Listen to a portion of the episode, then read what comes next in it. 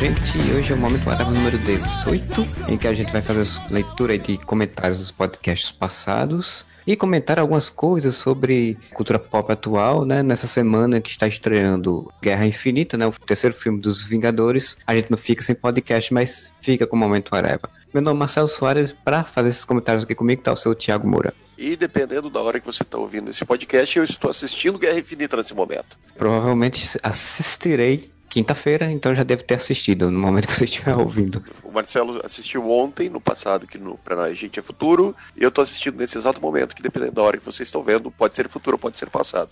Guerra Infinita Trading, Shredder. O podcast do tempo, né? A joia do tempo.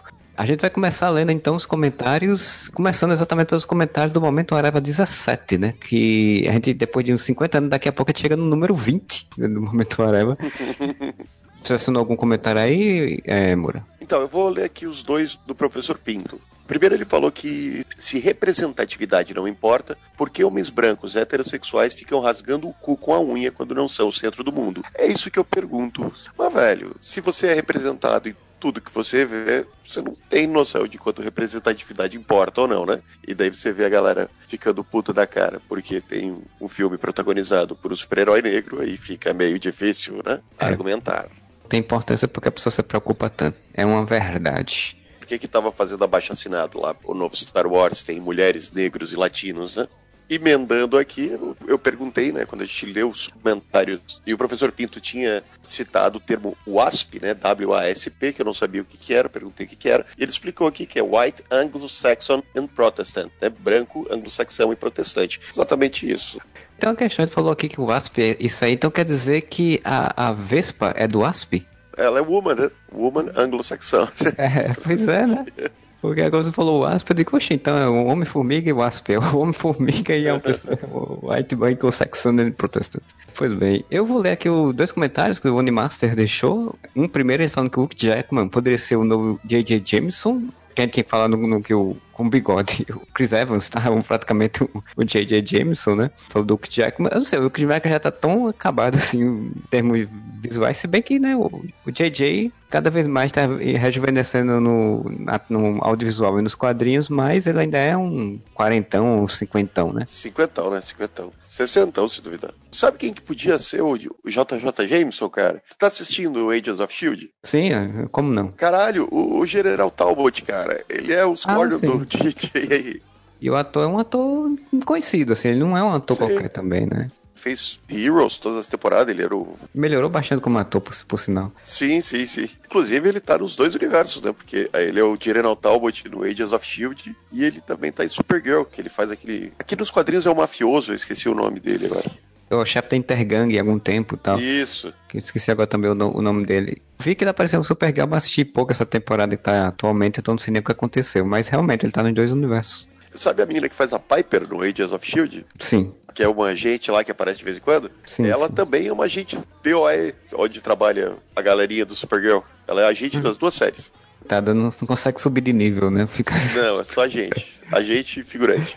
E o Macho também comentou sobre o Last Jedi, né? Gostou mais do Last Jedi do que o episódio anterior, né? Despertar da Força que diz que ele reconstrói a ideia de força como algo realmente universal e que não precisa ser alguém que nasceu na sagrada família Skywalker para ser poderoso na força, mas também pelo fato de usar a trama como um todo para defender a tese de que aprendemos com nossas derrotas, que é uma das coisas que muitas pessoas reclamaram, não é ele que está falando isso, mas agora sou eu que estou comentando, é alguma coisa que muitas pessoas reclamaram porque ficavam, é, eram muitos núcleos com a mesma história, e mesma, mesma mensagem, e aí às vezes as pessoas achavam, reclamavam um pouco de que era cansativo complementa dizendo que a sidequest do fim, que muitos reclamaram também, está lá para reforçar essa ideia. E se alguém acha que a trilogia prequel é melhor, por favor, reassista os episódios 1, 2 e 3, você ficará horrorizado, né? E o Réu Colorado respondeu dizendo que reassistiu também e aprendeu a gostar mais do fim. Meio que cada personagem conquistou a sua independência, o que acha um amadurecimento, só queria ter visto mais do Luke. Achei ele meio deslocado da trama, mas aguardemos o capítulo final eu reassisti também o The Last Jedi e concordo que eu passei a gostar ainda mais do filme, porque por mais que tenha esses, todos os plots digam mais ou menos a mesma mensagem, mas eu passei a achar mais bem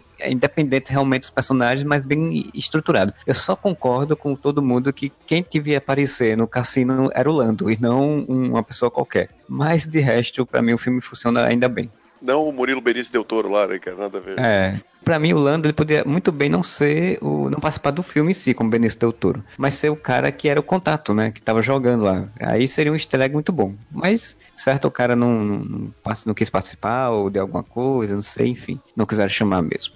Mas eu curti, estou esperançoso, agora não tão esperançoso para o Han Solo, que estreia agora também em maio, né? Mas vamos ver. Depois dos últimos trailers deu um pouco mais de ano.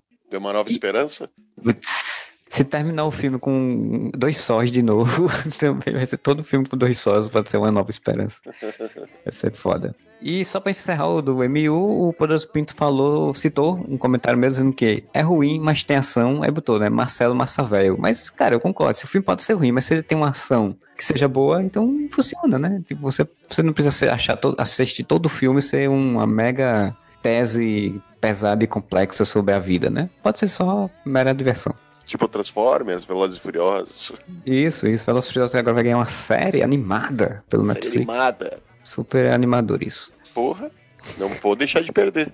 E o próximo podcast que ele vai comentar é o podcast 290, que é o Guilty Pleasures da televisão, que a gente falou lá sobre um monte de coisas, um monte de loucuras.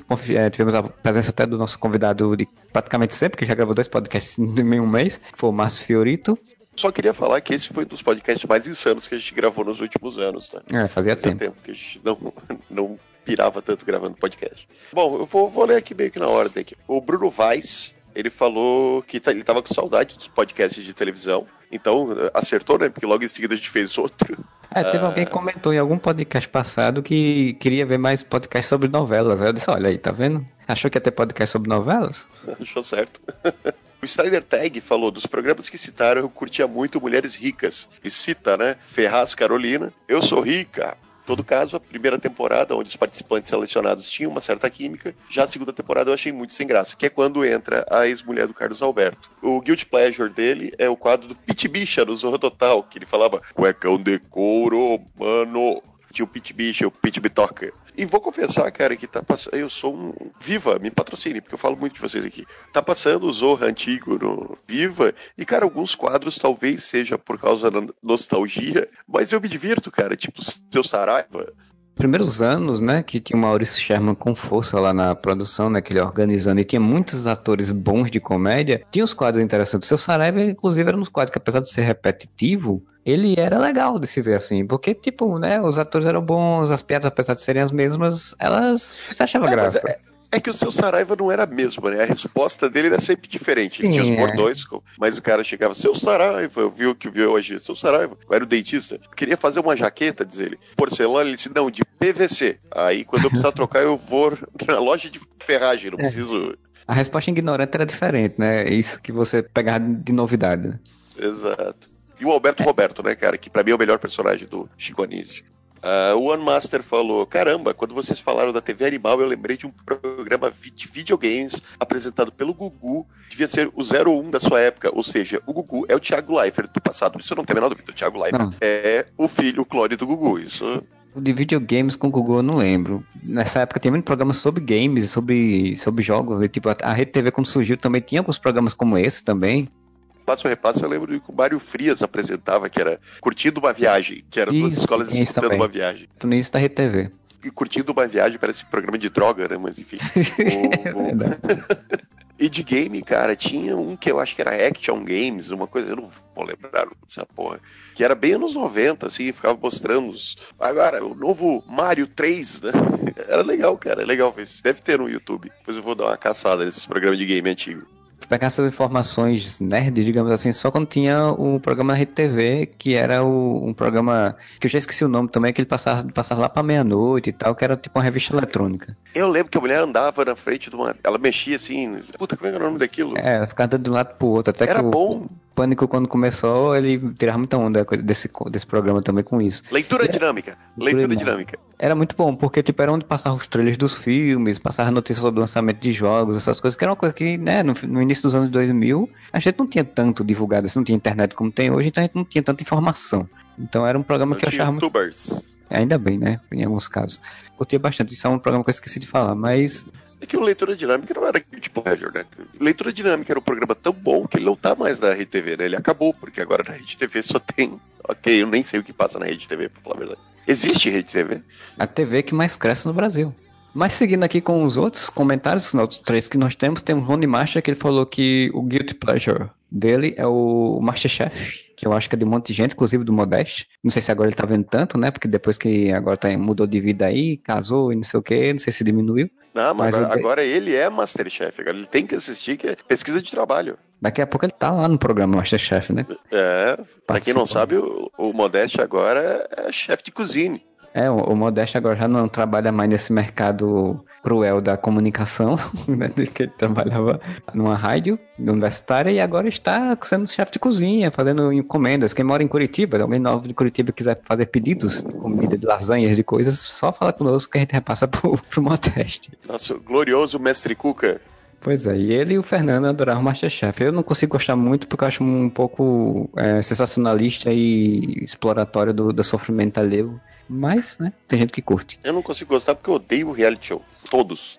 Alguns até curto. Big Brother às vezes eu vejo e o, o, o Power Cup, mas Masterchef não, não me rola. Falando do Power Cup, o professor Pinta que ele disse que o Power Couple, couple é foda. E realmente, né, são dois casais poderosos, então não tem como não ser foda. Quem, quem tá nesse ano agora? É que esses casal desconhecidos que ninguém lembra. Eu tô no site do Power Couple, aí tem as fotos aqui, eu não consigo reconhecer quem são as pessoas, porque enfim, eu não sou super conhecedor das subcelebridades. Subcelebridades? São os casais, Luiz Albuquerque, a Luísa Chulapa. Caralho, Luísa Chulapa. Paulo Rogério, Ariana Mar... Tem uns porra que eu não sei quem é. Cara, o nível de celebridade dessa galera é tão alto que eu não tô duvidando que eles realmente convidem, tipo, Modeste pra próxima Niso Neto, velho. Niso Neto tá nesse programa. Ó, oh, Niso Neto, pronto, finalmente alguém. Tati Minerati, Marcelo Galáctico. O Vinícius de Black, cara, o cara saiu do The Voice. foi pro Power Cup. Profissão, participante de reality show. Caraca, o bicho era cantor de, do hit de uma só, música só. Saiu do The Voice, que não passou da segunda, da terceira, pra segunda fase, eu acho a terceira, sei lá. Meu Deus, que tristeza. Só pra encerrar esse podcast aí, o 290, o professor Pinto fala que o único filme que citam do Jack Black como bom é a Escola do Rock. Curiosamente, só quem cita como bom são fãs de rock. O pessoal só cai na isca da trilha. Pô, pior que eu até concordo um pouco. É, não, não vou negar. Mas eu gosto da Escola do Rock, cara. É uma historinha bonitinha, cara. O Jack Black fazendo aquela historinha bobinha com crianças fofinhas, então, boa música. Filme legal. Por sinal, chegasse a ver o, a seriado, porque tem uma série agora, né? Não, não sei ah, nem não, claro que não. Eu nem sei quem é o protagonista, né? O cara que faz o papel do Jack Black, mas, porra, deve ser muito ruim. Deve, cara, deve. Tem aí o podcast 291, ainda vale a pena ver de novo, né? Que a gente vai falar sobre novelas, falou sobre televisão logo depois sobre novelas. Fez logo o combo. E esse tem um pouquinho mais de comentários, né? Inclusive o, o, o Bruno Weiss voltou, né? Porque ele tinha comentado que tinha saudade do podcast de televisão.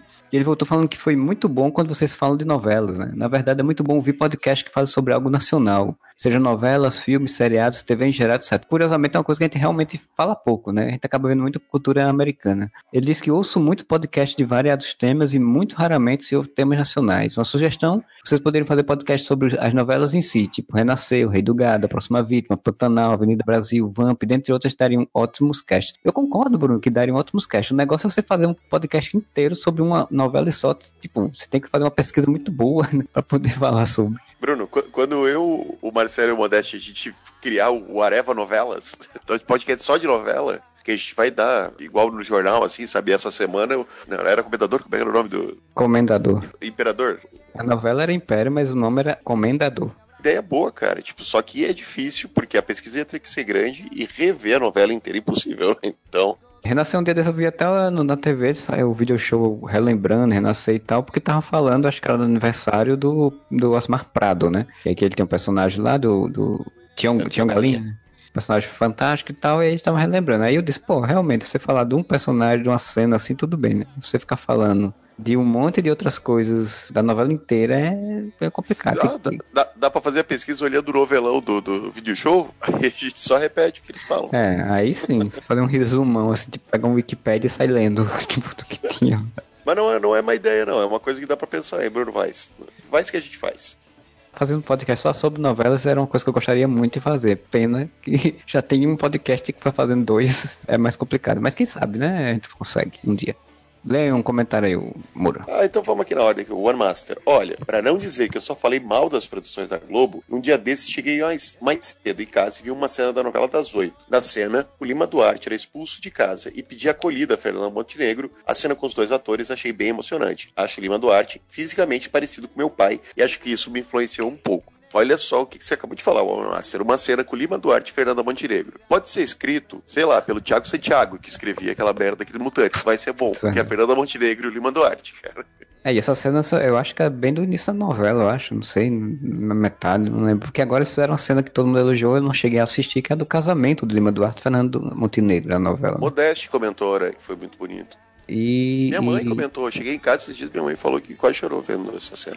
Então vou ler aqui o outro comentário dele logo abaixo, do Animaster, né? Que ele fala que vocês falaram de novelas que eu nunca ouvi falar. Já que vocês não vão parar de falar de novela, então sigam a sugestão do Marcelo e façam um podcast sobre novelas. Olha aí, tá vendo? Tá tendo demanda. E deveriam virar séries. Quem deveria fazer HBO ou Netflix? E quantas temporadas vocês dividiriam ela, né? E aí o Bruno Vaz falou, Animacha, acho que eles já fizeram. É o Animacha, já? É o Bruno Vaz. Na verdade, nem é bem isso, mas tem um podcast que é o Exportando Séries Nacionais, que ficou muito bom, falo de novelas também. Inclusive, eu também falo que é um podcast muito bom. Formato que a gente realmente tem que voltar a fazer, porque eu gostei bastante. E eu até comentei, né? Disse que não fizemos um específico sobre novelas, né? Quem sabe não seja o pod padrão de novelas do ano que vem, né? Porque a gente todo ano a gente faz um podcast sobre novelas, a gente já fez desse ano, quem sabe no ano que vem a gente volta. Mas o formato de exportar séries nacionais ou fazer versões de coisas nacionais para fora e vice-versa é um formato que eu acho muito divertido, gostei bastante de fazer. Uma hora a gente retorna a ele. Já vai uma promessa minha aqui, então. Em breve terá, teremos o retorno desse, desse tema. E dá para fazer o inverso também, né, Marcelo? A gente importar a série gringa e fazer o nosso próprio. A Química do Mal. É, inclusive é até mais divertido às vezes até do que, do que não. Porque imagina você fazer um, pegar os casting daqui para encaixar numa, história, numa série gringa. Por exemplo, só para fazer um, um. Provavelmente vou voltar quando a gente for fazer algum podcast sobre isso. Eu imagino uma série de comédia aqui que é o Brooklyn Nine-Nine, que é uma série ótima americana. é bom pra caralho. Imagina isso no Brasil, cara. Como ia ser. Já fica aí a dica para uma série que a gente possa falar no, nesse podcast, né? O Onibasser falou que eu acho que o formato de novela é um tanto quanto defasado. Uma novela de duração padrão vai ter a mesma quantidade de episódios que uma série com sete temporadas. Cara, é uma discussão interessante isso. Ao mesmo tempo que muita gente fala que está defasado, continua sendo a maior audiência da televisão brasileira, a novela que ela acaba ficando defasada porque realmente esticar demais uma história e você ter durante seis meses a mesma quantidade de sete temporadas de uma série realmente demanda muito mais trabalho e acaba acarretando normalmente uma barriga maior do que acontece em série. A diferença de novela para seriado é que uma série vai ter um elenco de o quê? Oito personagens, mais ou menos. Uma novela tem uhum. 40. Então você tem muito mais história para contar, né? Da novela e o lance de ser diário é que você passa numa série você vai ver normalmente os principais fatos acontecendo com aqueles personagens, digamos assim. A série do Flash, por exemplo, todo episódio você vai ter que ver o Flash enfrentando um inimigo fodão. Quanto à novela, ela é um troço cotidiano, ela tem o objetivo de mostrar o cotidiano das pessoas, né, teoricamente. Às vezes não, né? Às vezes eles querem fazendo uma coisa estrambólica atrás da outra, aí são do, do outro lado para isso. Mas o de você ver o o diário da pessoa cria também uma empatia de você estar tá vendo o cotidiano, ou uma simulação do cotidiano, ou uma idealização do cotidiano, foda-se. Mas, por exemplo, a Avenida Brasil, que teve esse formato de, meio que de série, no sentido da construção dos episódios, né? Mas ainda assim, tu tava vendo o dia a dia daqueles personagens. Então você via eles fazendo coisas banais, que você não vê numa série.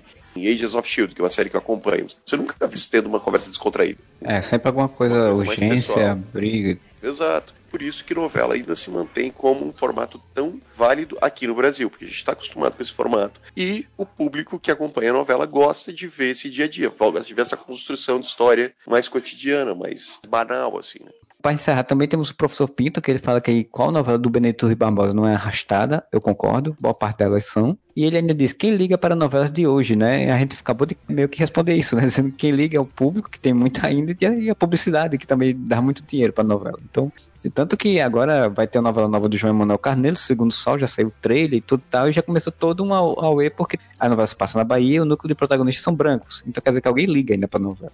Não adianta a gente, a gente viver na nossa bolha existencial de achar que ninguém liga, velho. Se ninguém ligasse, o negócio não dava 30 pontos, 35 pontos de audiência. Né? Tudo bem, áureos tempos em que nós não tínhamos internet, nem YouTube, nem Netflix, dava 50, né? Mas ainda é gente pra cacete. É, verdade, verdade. Então a gente vai para o podcast 292, quem tem tem medo, que a gente falou sobre nossos medos e coisas, filmes e objetos e um monte de coisas que não nos dão medo. E para variar, nós temos basicamente as mesmas pessoas comentando no nosso.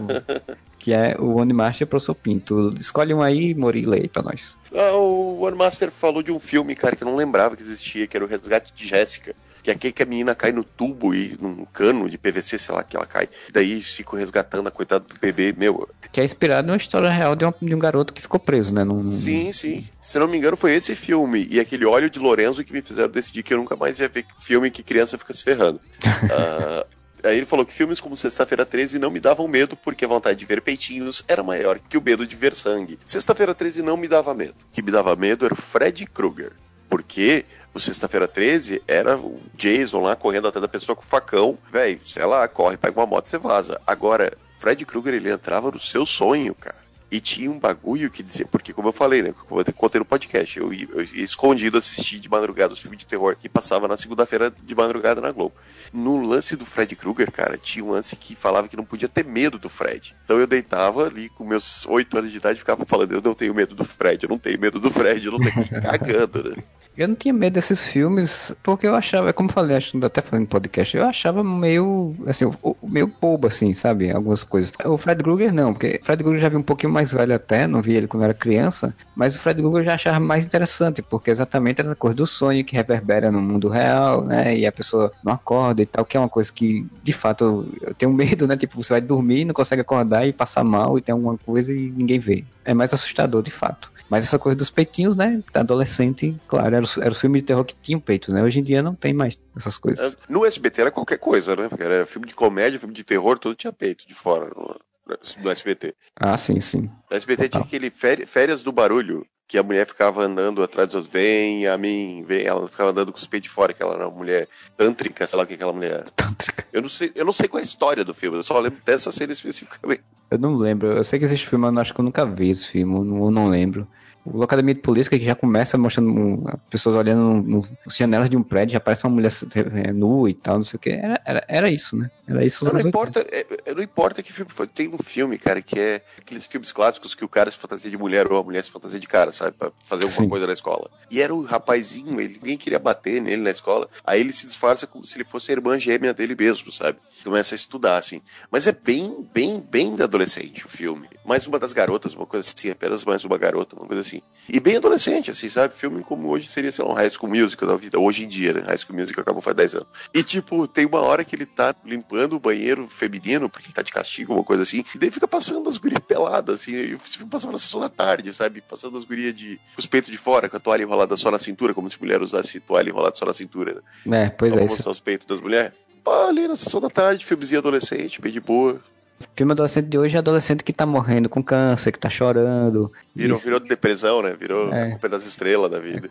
Ou adolescentes presos num futuro distópico, né? Isso também é, é tendência já há algum tempo. É, Jogos é. Vorazes, é, o, o, o adolescente do não... lá com os adolescentes correndo. O adolescente ele, da modernidade, ele é um adolescente de alta ajuda. Ele não, não pode simplesmente querer só sobreviver a vida. Ele tem que superar alguma coisa. E salvar o mundo. É, e salvar o mundo, se possível, no, no caminho. Do futuro distópico. Falando em salvar o mundo, aqui tem as leituras também do professor Pinto, né? Ele falou, primeiro ele falou que pensei que o Marcelo ia dizer que depois de Corra ele ficou com medo de, ver, de ser negro. Cara, eu não, eu não tenho medo de ser negro porque, enfim, eu não vou mudar a minha genética do nada, mas eu imagino que é, dá medo ser negro num país onde tem racismo gigante como o Brasil e como os Estados Unidos, né? Não porque ser negro é ruim, mas dá medo por conta do, do que vai sofrer sendo negro, né? Dá medo porque tem muita gente babaca no mundo. Pois é, né? Isso sim dá, daria medo. Por sinal, eu tava vendo um vídeo agora falando sobre. Vídeo sobre cinema, falando sobre as, a, sobre cor e as, é, as rimas visuais, as analogias, as alegorias que tem no filme. Cara, o filme só fica melhor toda vez que eu ouço falar sobre ele e revejo. O filme só fica melhor. E o último comentário dele foi que palhaço não é assustador depois de dois anos de idade. Olha aí, Moura, pra você. Teu cu. não, tô brincando, não tenho mais medo de palhaço, mas convenhamos que a figura do palhaço, principalmente como eu citei em quadros de palhaços tristes em casas antigas, aquilo não é coisa de Deus. Sim, por sinal, eu só, eu só vi me lembrar o que eram esses quadros quando eu vi o, o banner desse podcast, porque tem lá um quadrozinho do palhaço triste, cara. Eu, eu fiquei que realmente era de dar medo você entrar numa sala e ver isso. Nossa, eu tenho isso marcado, tipo, gravado a ferro e fogo na minha memória. Eu não tive esse, essa relação tanto que eu fui escrever anos depois sobre palhaços e mágicos de circo, então minha relação é diferente mesmo. Mas isso fica para um próximo podcast. Foi o teaser. É a cena pós-crédito, antes da, do pós-crédito, sobre o futuro. Não, da, foi, o easter egg. Foi o easter egg. Quando a gente vai ter um podcast sobre circo, que a gente vai falar sobre palhaço, e o Moura vai fazer uma pesquisa extensa sobre ele. Boa. E então a gente tem o podcast 293, Expectativa para a Guerra Infinita, né? Finalmente a gente falou sobre isso, foi o podcast da semana passada, e aí só temos nosso querido Pinto, como diz o Modesto, comentando, né? Quer ler algum desses três comentários do, Pinto? Ele falou Guerra Infinita mostrando o que acontece quando você tenta ajudar os brancos. tipo, Pantera Negra, vou abrir o mundo aqui para vamos ajudar os brancos. Aí aparece uma porra de uma nave espacial, né, destruindo tudo para ir fudendo a sua vida. Ele também disse que a filha dele assiste com a gente os filmes da Marvel do cinema desde os quatro anos e se amarra. Sim, os filmes da Marvel são para a família, os da Marvel são legais, são divertidos, e sim, crianças, adultos, velhinhos e mãe de família e pai de família, todo mundo gosta dos filmes da Marvel. Se você não concorda com isso, você tá errado. Por sinal, eu não sei se o Guerra Infinita, até agora não vi ninguém falar sobre isso, né? Porque assim, é, dizem que é um filme um pouco mais pesado, apesar de ter comédia, né? Como sempre, mas que tem um lado meio dramático também, então não sei se, até se, como por exemplo, Guardiões da Galáxia 1, principalmente, que não tem muito drama, é mais comediano mesmo, então é mais fácil uma criança de 6, 7, 8 anos ainda se apegar, né? Então eu não sei se o Guerra Infinita, enfim, vai ser para todas as idades, mas Concordo. Ah, tem porradaria, tem, tem super-herói colorido, cara. Importante assim, na minha opinião. A Marvel, ela consegue. Lá vamos nós de novo, né? A Marvel, ela consegue abordar. Não, não é em todos os filmes dela, mas ela consegue abordar uns temas mais pesados ou mais densos. Não vou usar a palavra pesada, a palavra densa. Mais profundos, sem precisar ficar chato, didático ou pedante. Como o Fiorito comentou, Homem de Ferro 3 fala de, de ansiedade, de síndrome do pânico, sem precisar ser, sabe, nossa, olha que dark, sombrio, profundo que eu sou. Cara, mas falou de uma forma que quem sofre desses problemas se identificou de certa forma com o Tony Stark. Assim como o, o, o Capitão América 2 fala sobre invasão de privacidade, fala sobre controle do Estado sobre a sua vida, a segurança acima da liberdade, sem precisar ser chato, didático e tudo mais. Aquilo está incluso na história sem precisar deixar de lado aventura de ser um filme de super-herói, tá ligado? O Guardiões 2, cara, que fala sobre relacionamentos abusivos de pai e filho, e isso é citado várias vezes no filme, seja com o ego em cima do, do Peter Quill, o próprio Yondu em cima do Peter Quill, a forma que ele tratou, protegendo, mas não dando muito amor, digamos assim, ou da Gamora com o Thanos, da Nebula, principalmente com o Thanos. Tudo isso tá no filme. Os dead issues importantes, que guardadas as devidas proporções acontecem na nossa, nossa vida, e tá ali, pô, um filme divertidão, colorido, de super-herói. Pô, tu consegue colocar uns temas assim, sem precisar ficar fazendo o filme ser, ser triste, sem precisar isso ser o ponto principal do, do filme inteiro, né? Essa, essa questão. É, essa questão do quarto, dos Guardiões, inclusive, eu tava vendo uma postagem do James Gunn nessa rede social aí do cara tá sendo investigado pelos Estados Unidos, né? Pelo governo americano, falando uma postagem de que fazia exatamente essa análise, né? Como o Guardiões da Galáxia, tanto um quanto dois, ele utiliza do humor para falar de coisas sérias, de problemas pessoais e psicológicos sérios, né? No segundo, como você falou, sobre a questão do, dos abusos infantis, e no primeiro ele até cita o James Gunn, fala que no primeiro tem a questão do abuso, mas ele, na verdade ele fala que é um filme sobre pessoas que tiveram problemas na infância, conseguem ter, superar e ter força para seguir a vida na, na amizade, né? Descobre isso na amizade. Fala muito do Peter Quill e da, e da Gamora, mas, por exemplo, o, no primeiro, principalmente, o Rocket Raccoon, apesar de ele não ser uma pessoa velha e tal, não sei o que, mas mostra assim. Ele não ser nenhuma pessoa, inclusive. É, é, é, mostra que ele tem traumas de infância, né? Assim, digamos, que seria a analogia, né? Então, tipo, tem essa coisa também. Então, é a, é a verdadeira fórmula Marvel, é a forma de você falar de coisas sérias utilizando humor e comédia para deixar a coisa séria mais leve e mais fácil das pessoas aceitarem, ouvirem e gostarem, né? Não ficarem cansativas e, e todos os filmes da Marvel, sejam ele filme de assalto, filme de espionagem, de guerra, eles são filmes de aventura. Pode ter mais drama num, pode ter mais romance no outro, mas são filmes de aventura. E você abordar um determinado assunto, eu acho muito mais válido, principalmente num filme assim, que tem essa proposta, você colocar isso de uma forma orgânica como a base do roteiro e não como foco de você ficar batendo em cima, sabe? Você não precisa pegar filme é sobre abandono parental. Então nós vamos fazer uma terapia sobre abandono parental, sabe? Como as séries da Marvel na Netflix fazem, eles são mais explícitos nesse assunto. Sabe? E não é uma coisa assim que eu tô dizendo que, ah, não, filme super-herói que fala sobre super-heróis não possam ser um filme um pouco mais sério, que fala de coisas mais profundas, que vá além disso. Tanto que eu gosto muito dos filmes do M. Night Shyamalan, né? O Corpo Fechado e o, o Split, e agora vai ser o Glass, né? Que é o, a continuação, né? O universo super-herói dele. Que são filmes que têm elementos super-heróicos e que são mais pesados, tem coisas mais densas. Tem outros filmes, como por exemplo o Kick-Ass, que ele tem aquela coisa galhofa, mas ele tem umas coisas sobre relacionamento e problemas das pessoas. Fensor, que é um filme que tem que é antigo, já bem antigão, tem mais de 10 anos, mais de 15 anos, eu acho, que era um filme sobre um cara que tem problemas psicológicos e que acha que quer ser, que ser super-herói, problemas mentais, que quer ser super-herói, e tem uma, um lado de drama e tal. Não é que não possa ter, a questão é o equilíbrio, né? Você tá fazendo uma obra de entretenimento pop você querer fazer um outro viés diferente do que normalmente faz, é legal, né? E nesse caso eu tô falando da DC. Mas tem que saber dosar também para não ficar chato, para não ficar panfletário e principalmente para não ficar prepotente. Sabe? É. Não, eu estou fazendo uma obra-prima, aí fica às vezes uma coisa meio vazia. Mas enfim, não vamos entrar nessa seara, né? Debater Marvel versus DC no cinema pela milésima vez.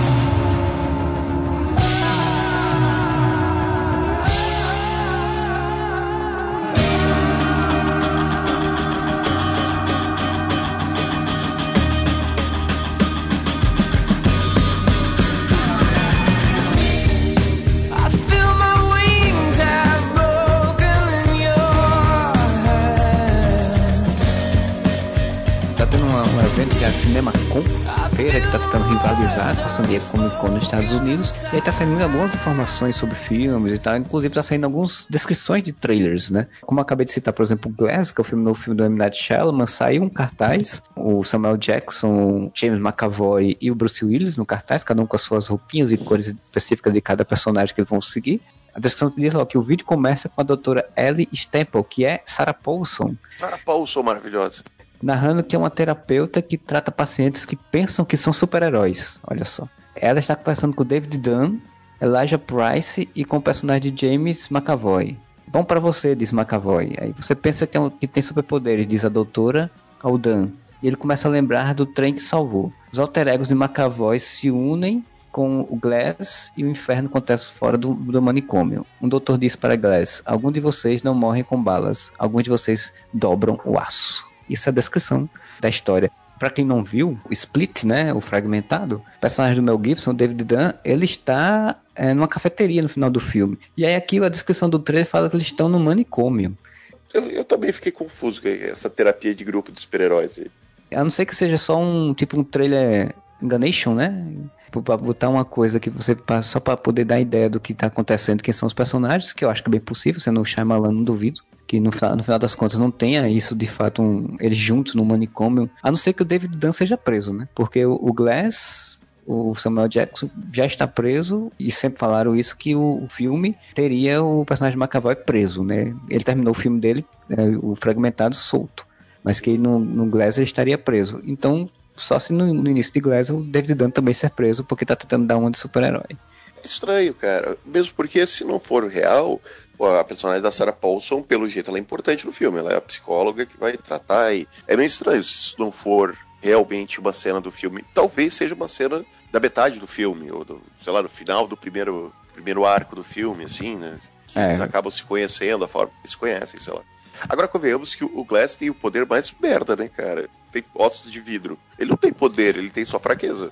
O personagem de Samuel Jackson, ele é, assim como mostra o corpo fechado, ele só é mente, né? Ele não tem poderes de fato, ele não tem habilidades, é somente. Então, tipo, eu tô curioso por isso, porque o filme é focado nele, né? O título é, é ele. Então, vai ser o quê? Tipo, ele, ele vai ser só manipulador do, do personagem de McAvoy pra enfrentar o David Dunn, o personagem do Bruce Willis, né? Eu não consigo ter uma ideia do que o Shyamalan vai fazer nesse filme. Eu não consigo supor, cara, o que, que vai ter nesse filme. Sem contar que ainda tem a Anna, Anya Taylor-Joy, né? Que é a personagem que também tava lá no Fragmentado, né? Que sobreviveu a, a, a, toda a história do Fragmentado. Então, é um personagem que também não sei como é que ela vai se encaixar ainda nessa história. Então, isso ao mesmo tempo, para mim, eu acho interessante, porque os dois últimos filmes do M. Night Shyamalan são bem legais. Dá uma ideia de que ele vai possa fazer alguma coisa diferente. Assim. A não ser que ele pire e queira ser meio tipo Twin Peaks, né? Começar a fazer umas coisas bem psicodélicas. Não precisa ir muito longe, cara. Tipo, se ele voltar a fazer o que ele tava fazendo antes do Fragmentado, aí fudeu, né? O dobrador de ala, né? O avatar dele. Ah, lá, o avatar. Pô, Cara, que filme ruim, cara. Como é que o cara conseguiu ah, esse cagar? eu não vi. Como é que os caras conseguiram cagar uma série tão boa?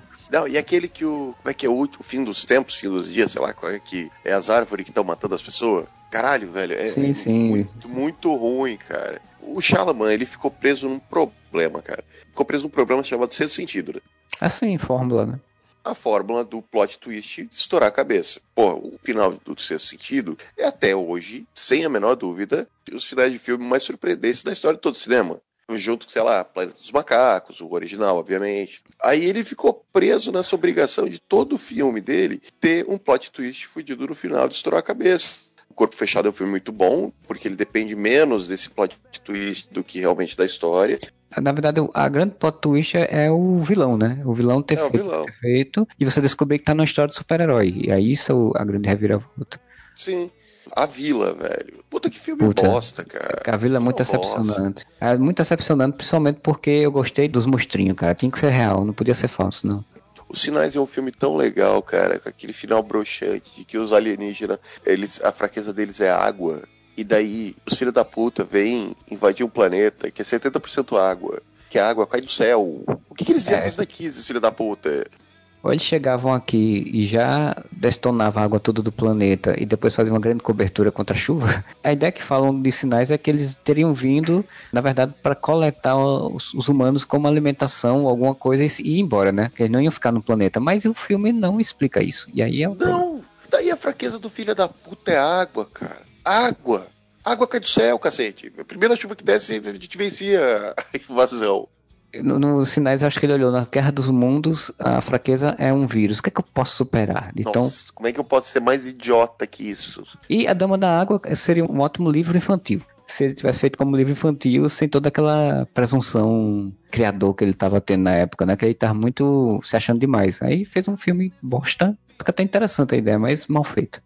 O Avatar, depois o Vem, Dias, que caralho, uma bosta, cara. Foi produtor daquele é, O Demônio, que é um filme lá do elevador, que o pessoal fica Outra preso. bosta, puta que pariu. É uma merda. Ele só se ajeitou quando ele foi fazer uma série de TV. E aí depois que ele foi fazer a série de TV, ele meio que voltou com outras ideias na cabeça. Aí ele voltou a fazer filme de baixo orçamento, né? Porque ele fez, antes do Fragmentado, ele fez um filme chamado A Visita. É isso aí é. eu quero ver é muito bom, eu gostei bastante. E ele volta exatamente ao filme de baixo orçamento, com uma equipe reduzida, com meio que uma locação só. E o Fragmentado, que ele fez um filme de 5 milhões de orçamento e ganhou uma porrada de dinheiro, porque o filme fez um sucesso. É um filme legal. O Fragmentado, tu pode ver, ele não tem plot twist absurdo no final. Lógico, o plot twist é mais ou menos como o do, Corpo Fechado, que é você descobrir que você está vendo uma história de origem de vilão. Mas não tem um negócio no final, ah, mas na verdade eu sou Satanás que veio dominar o mundo.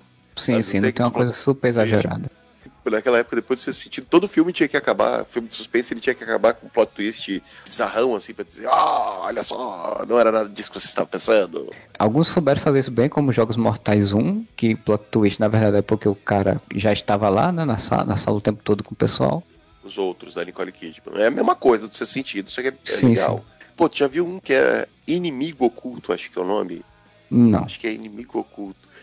O De Niro é o pai de uma menininha, a menininha tem um, um, amigo imaginário. Daí tem a psicóloga dela, que é a Jean Grey, que fica atendendo uh, ela. Menina... Caralho, eu sei qual é esse filme. Foi logo depois que ela fez, ela fez X-Men e fez sucesso, eu lembro disso. Aham. Uh -huh. E daí tem um plot twist no final também. Ah, quem é o amigo imaginário? Você já mata na metade do filme que é o amigo imaginário. Né? Então o filme já não tem mais graça nenhuma. Na verdade, ele não tem, ele é ruim. Puta, essa formulazinha de plot twist disso que você estava pensando, povoou ali o início dos anos 2000 nos filmes de suspense de uma forma muito bizarra. E a própria carreira do Shyamalan, né? Que ficou presa Sim, nisso. sim, sim.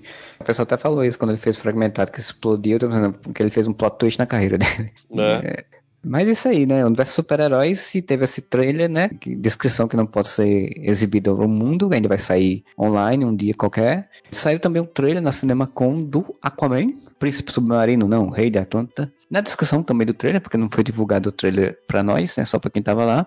Diz assim: começa com uma frase dizendo: Eu não posso acreditar que você finalmente está aqui, alguém diz. Aí a câmera mergulha na água, um navio acelera na água, uma briga de gladiadores parece estar próxima, o navio entra em Atlantis, enquanto vários navios entram e saem de Atlantis.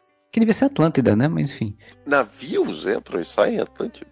É, eu não sei se a tradução tá correta, mas eu imagino que seja mais submarinos, né? são ou naves, né? Pode ser chips. e eles. Traduzido como navio. Não faz sentido. E aí fala, o mestre do oceano está na arena dessa, dessa luta, né? Reunindo uma multidão contra o seu irmão, que o desafiará para o trono, né? O Arthur entra na, na, na praia, aí mostra ele jovem, pega o tridente com suas próprias mãos, bem de perto do rosto. Ah, pra dar aquele close no Momoa. É jovem, deve ser o, um ator que faz o jovem Momoa. Que é isso, vai ser o Ju- Momoa rejuvenescido, porque a DC vai mostrar que agora tem... Não é uma boa ideia mexer na cara de ninguém, mas na DC usando coisa digital, né? A descrição do trailer continua dizendo que ele tira o submarino da água, ele bate em todo mundo dentro do submarino. Na superfície ele diz a Mera que ele é, um, é muito bom no que faz. Ó, ó, viu a referência? Ah, Mera implora por socorro a Arthur para que milhões de pessoas não morram. A água bate na terra, o personagem de. eu pensei que dizer a água bate na bunda. a água bate na bunda e o Aquaman resolve fazer alguma coisa, né? Porque quando a água É. bate na bunda. O personagem do William Defoe, né? Diz a- ao Aquaman para ir mais fundo, para descobrir seus instintos atlantes. Entendeu? É. Entendeu? Mas foi- Eu não entendi essa frase, na verdade, ele falou. O personagem de Dafoe diz a ele para ir mais fundo para descobrir seus instintos atlantes, antes de ser revelado em um traje preto de couro. Aí, quem é que é revelado? O William Defoe no traje preto de couro ou o Aquaman? Pior ainda, quem é que usa couro debaixo d'água? Pois é, também. Usa neoprene, as, as, a roupa dos neoprene, aquelas que faz os, os long dos surfistas. E aí diz que a Raia Negra parece sair de uma história em quadrinho com olhos brilhantes e vermelhos. Diz que começa uma guerra entre o exército debaixo d'água e homens montando tubarões. Aí o Fernando vai gostar. O Fernando É. gostou. O mestre dos oceanos promete trazer a fúria dos sete mares, provavelmente para um ataque à Terra, né? Que deve ser provavelmente o plot da história. A questão é se vai ser um plot no passado, no presente, no futuro, não sei.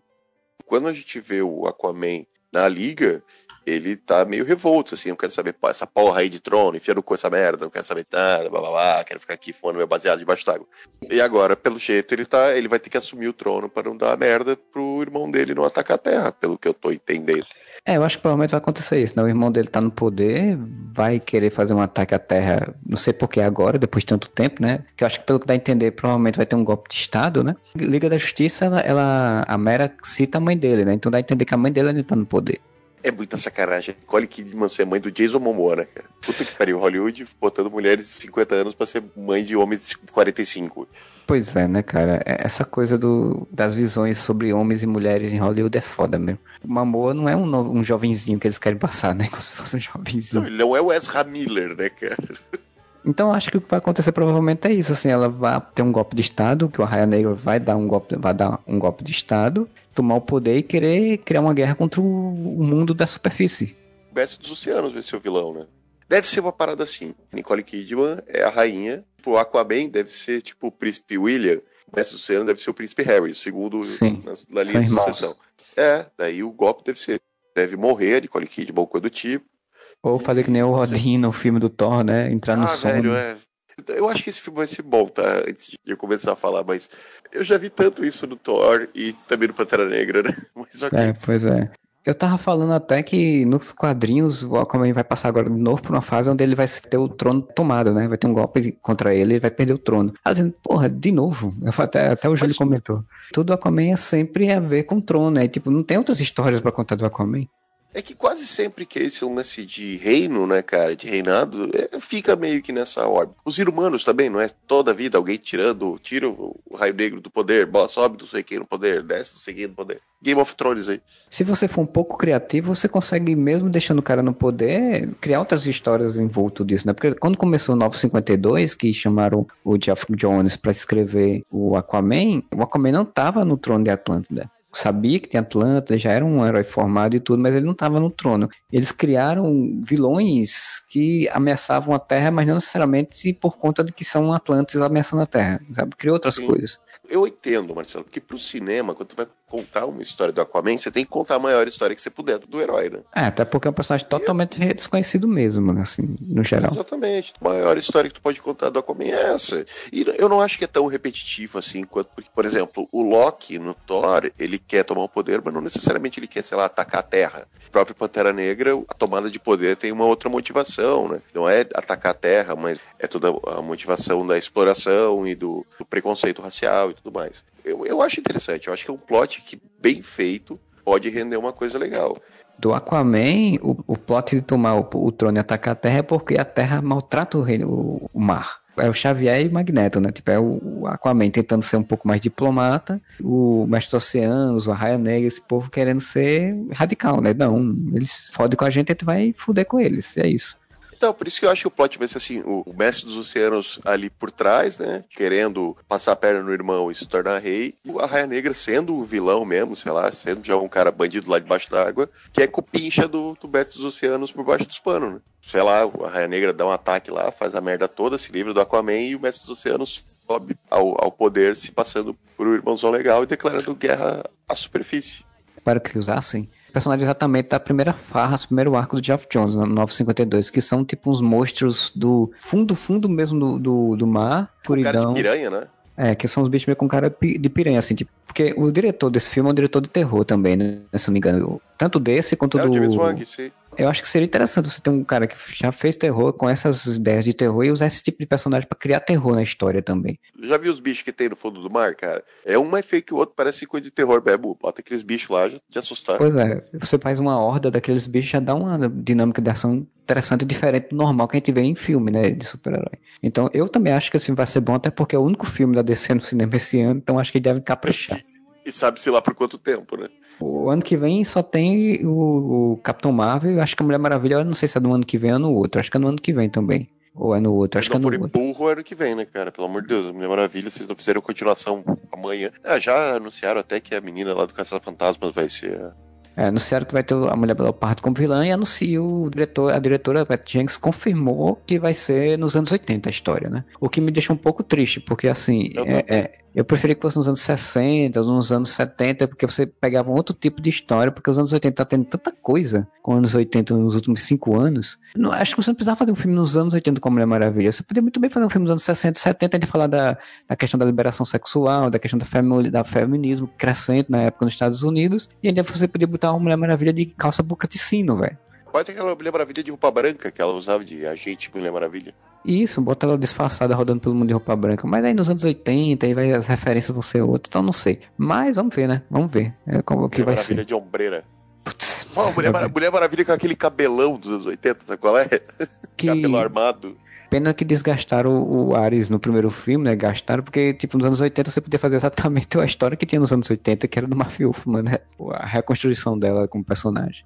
Maravilha eu, eu ainda confio, e Aquaman eu boto alguma fé. E no Capitão Marvel, Shazam? Eu achei até comentei no outro podcast. Esse eu acho que ele, tá, ele tem uma linha muito tênue sair de uma aventura divertida e cair num pastelão ridículo.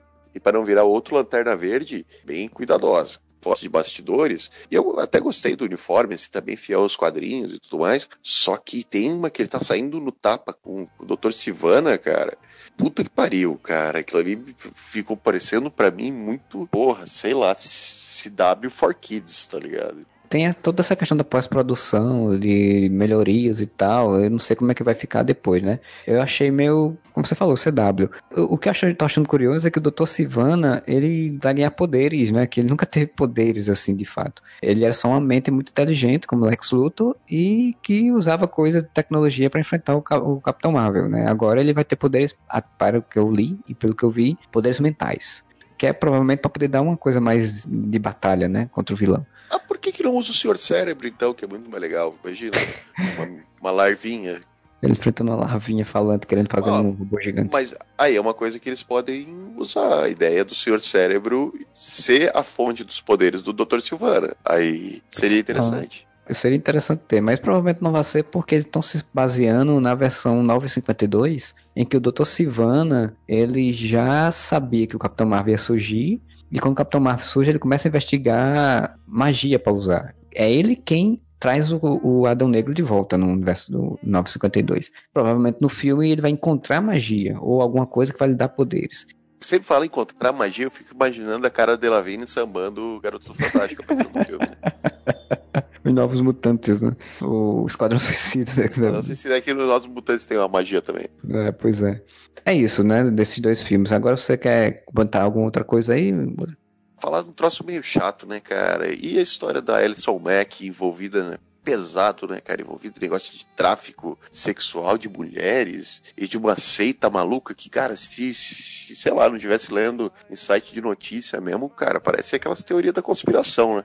Cara, não parece que é tipo um plot de um filme de terror social? Porque, assim, é, para quem não tá sabendo, né? Imagino que quem acompanha o universo de cultura pop e whatever dessas coisas deve estar sabendo. A Alison Mack, nossa querida Chloe Sullivan, na época dos Smallville, né? Foi presa, né? Por envolvimento num culto sexual de tráfico e escravidão de mulheres, né? Para fins sexuais com pessoas de não muito caráter. O mais louco é porque, assim, essa história começou quando ela tava no Smallville ainda. Dizem que foi a, a Lana Lang, né? Outra atriz lá que fazia a Lana Lang, introduziu ela, que levou ela até o local. A, a história que diz é que tinha esse cara, eu tô tentando procurar o nome dele aqui, esse filho da puta, que era tipo líder de um culto. Eles traziam essas mulheres e conseguiam fotos, informações da vida delas e começavam a chantagear elas em troca de se tornarem escravas sexuais que ele mantinha sobre um regime muito rígido, ele marcava com ferro as iniciais do nome dele né, no corpo das mulheres, obrigava elas a tipo manter uma dieta muito rígida para se manterem magras e, e, fazer exercícios e tudo mais, e óbvio serem escravas sexuais do cara, velho. É bizarraço. E a Alison Mack disse que entrou e acabou se tornando tipo, a principal escrava sexual do cara, e ela aliciava outras mulheres, a Emma Watson, né, a Hermione, ela tentou, os caras pegaram umas conversas, de umas conversas, umas mensagens de Twitter da Alison Mack lá de anos atrás, se tu parar pra pensar, de anos atrás a Hermione ainda era a Hermione criança, né, e mesmo que fosse a Hermione depois, acho que. Porque eu vi uma, uma, notícia falando que quando a Alison Mack foi presa, ela ainda falou que o, o culto era uma, uma, grande reunião de mulheres fortes, um negócio assim. Mesmo que fosse a, a Hermione depois do filme do Harry Potter e tal, que a Hermione é feminista, então ela poderia querer utilizar o discurso de feminista para chegar a ela, né? Mas como você falou, se foi anos atrás, ele tá tentando pegar uma criança, cara. Sim, bizarro, cara. Ela foi presa, né? Até a, notícia que a Christy Kirk, que fazia a Lana, foi quem levou ela em primeiro lugar. Então as duas estavam envolvidas nessa parada parando pra pensar, o cara assistiu Smallville, assim, daquela época, né? Eu tava refletindo um dia desses, dizendo que a gente assistia Smallville vendo os monstros da semana, sem saber quem eram os verdadeiros monstros naquela Ah, porra. Isso tem muito a ver também com lavagem cerebral, eu acho, em alguns pontos também, né? Ela tava num grau muito de tanta dedicação, cara, tipo, parecia que o cara tinha feito uma mudança no cérebro da mulher pra mulher só gostar dele, sabe? Eu não sei até onde tem lavagem cerebral envolvida, até onde também tem mau caratismo da pessoa, é tudo misturado, né? O nome do culto é Nexium, né? Não escreve desse jeito, é N-X-I-V-M, mas pronuncia Nexium. E o filho da puta, o líder, né? É o Kate Ranieri.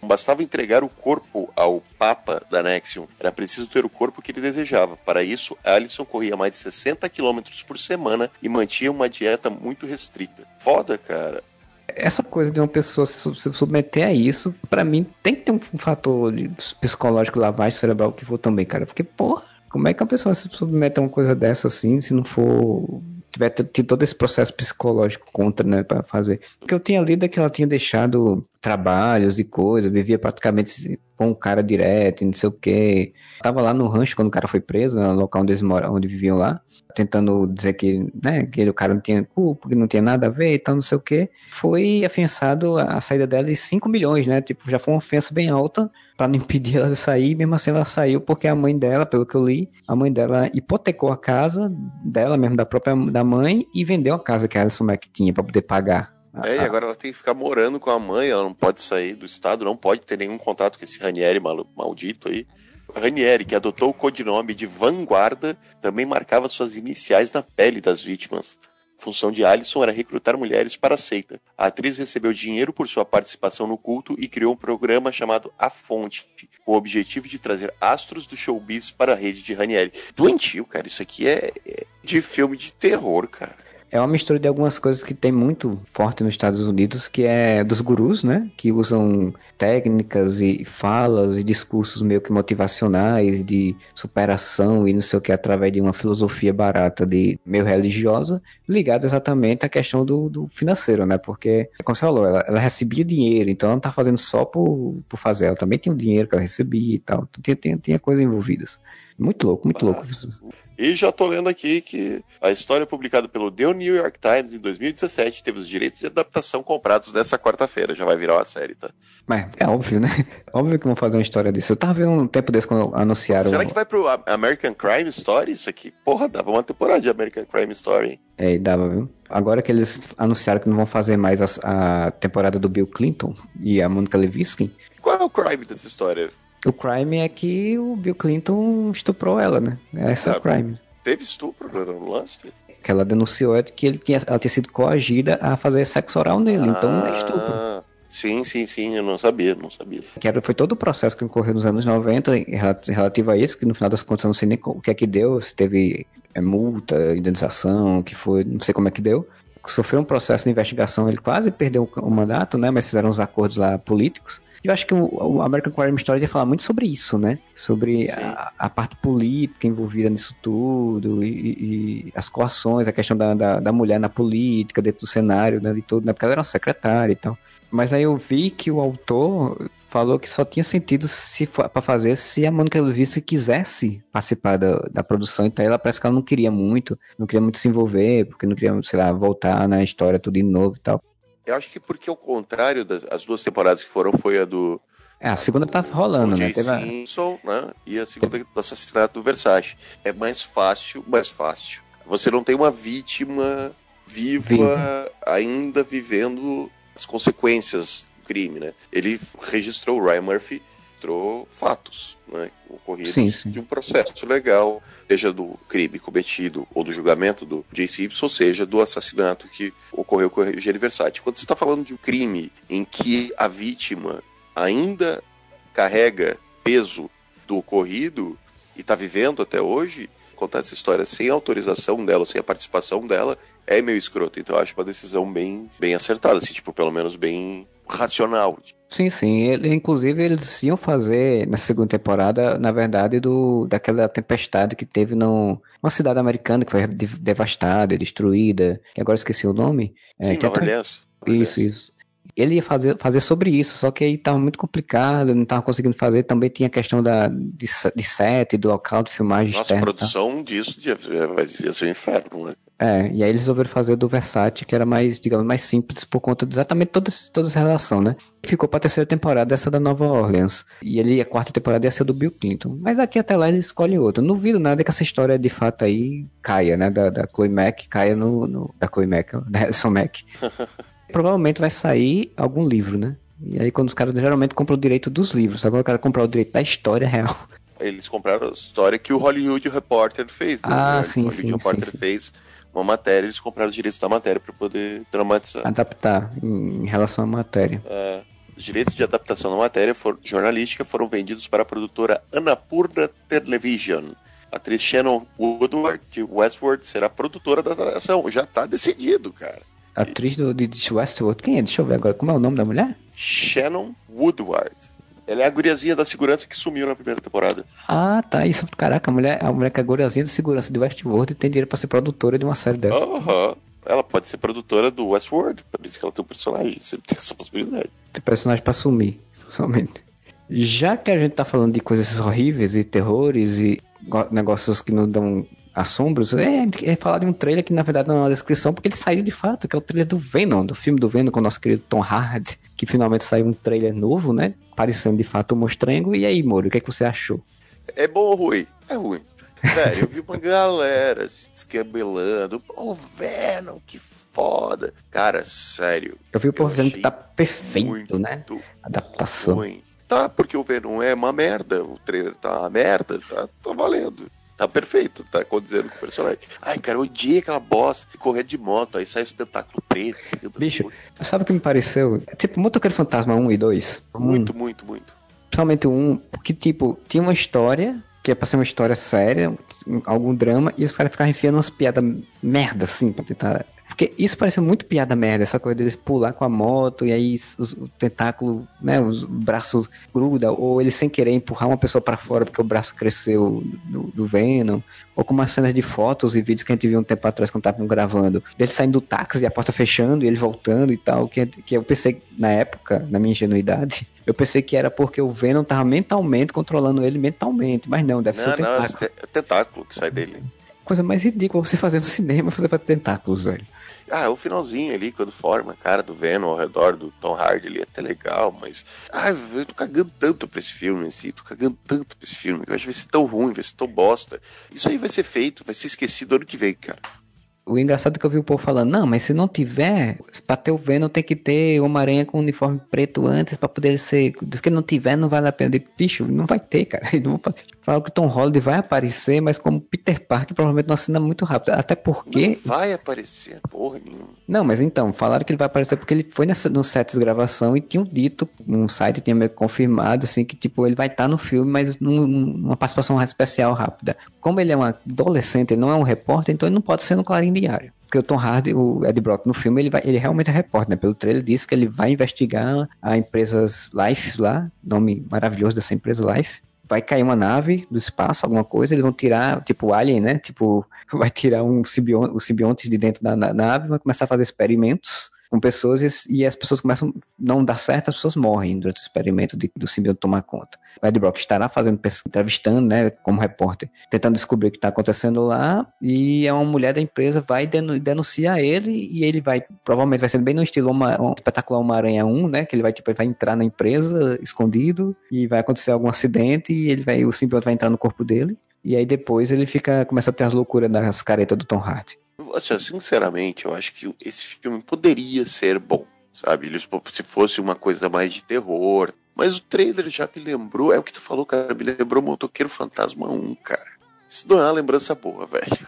Eles tinham falado que ia ser um filme realmente puxado pro terror, né? Mas não, não, não, não aparenta ser que vai ser um terror de fato, assim como o espetacular Homem-Aranha 1, né? O cara ganhou poderes de uma empresa e a empresa começa a caçar ele. Nisso ele vai tentar proteger as pessoas que ele gosta. O, que é um plot do, da HQ quando ele deixa a cidade de Nova York, ele protege mendigos num prédio lá onde ele tá morando. Eu acho, eu acho assim um plot muito, muito ruim, sabe? Assim, tipo, é uma é, história que não rende. É, exato. Eu sempre defendo que a versão Agente Venom do personagem é muito mais interessante pro cinema, porque, primeiro, você tem o Tom Hardy que já fez um monte de personagem é, briguento, tipo soldado. A gente vendo é um personagem, é uma versão de, no caso nos quadrinhos, o Flash Thompson, que é um militar, ele perde as pernas, utilizam o simbionte do Venom para ele recuperar as pernas, aí por isso que ele aceita participar do projeto e para usá-lo como é, arma de guerra, né? Eu acho esse plot muito bom, assim. Eu acho a forma de você fazer isso sem ter uma aranha na história é você fazer com que o simbionte é usado pelo governo americano para arma de guerra.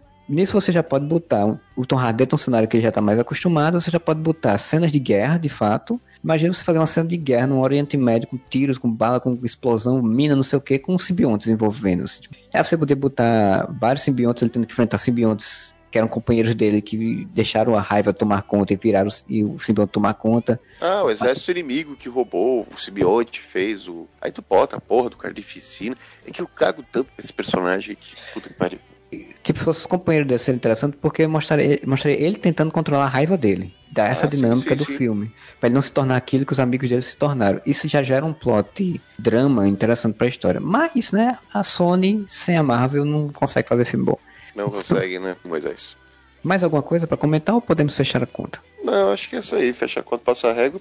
Então, pessoal, é isso, né? Espero que vocês tenham curtido aí. Espero que vocês tenham, se já viu ou se vai ver, o filme né, dos Vingadores A Guerra Infinita, essa obra máxima da, da cultura pop, cinematográfica hollywoodiana, né? Já tá tendo um monte de, de elogios e tal. Certeza, espero eu, né? Acredito que vai rolar um podcast semana que vem sobre isso, né? Então, se você não quiser ver, não veja, mas venha ver, venha ver quem tá falando, comente, entre em contato com a gente e fala, né? Diga aí o que, que você espera de Guerra Civil Fala do que, você acha do filme do Venom, do filme do, do Aquaman, do filme da Mulher Maravilha, do Capitão Marvel, todas essas coisas que a gente já tá citando aí, né? Entre em contato lá com a gente no Facebook, no, no Twitter, nós temos perfil, e agora a gente tem um perfil também no Instagram, né? Como eu sempre digo, a gente demora, mas a gente não demora, na verdade. A gente chega na hora que tem que chegar. A gente chegou no Instagram agora, mas a gente tem um perfil agora no Instagram, siga a gente lá também. É que a gente demora tanto para chegar nos lugares que a gente tá pensando em fazer um fotolog. Não existe mais, né? A gente foi pro Instagram mesmo. Você pode mandar e-mail para a gente para contato.areva.com ou comentar na nossa postagem do nosso site, né, no areva.com também. A gente volta semana que vem com mais um podcast e areva!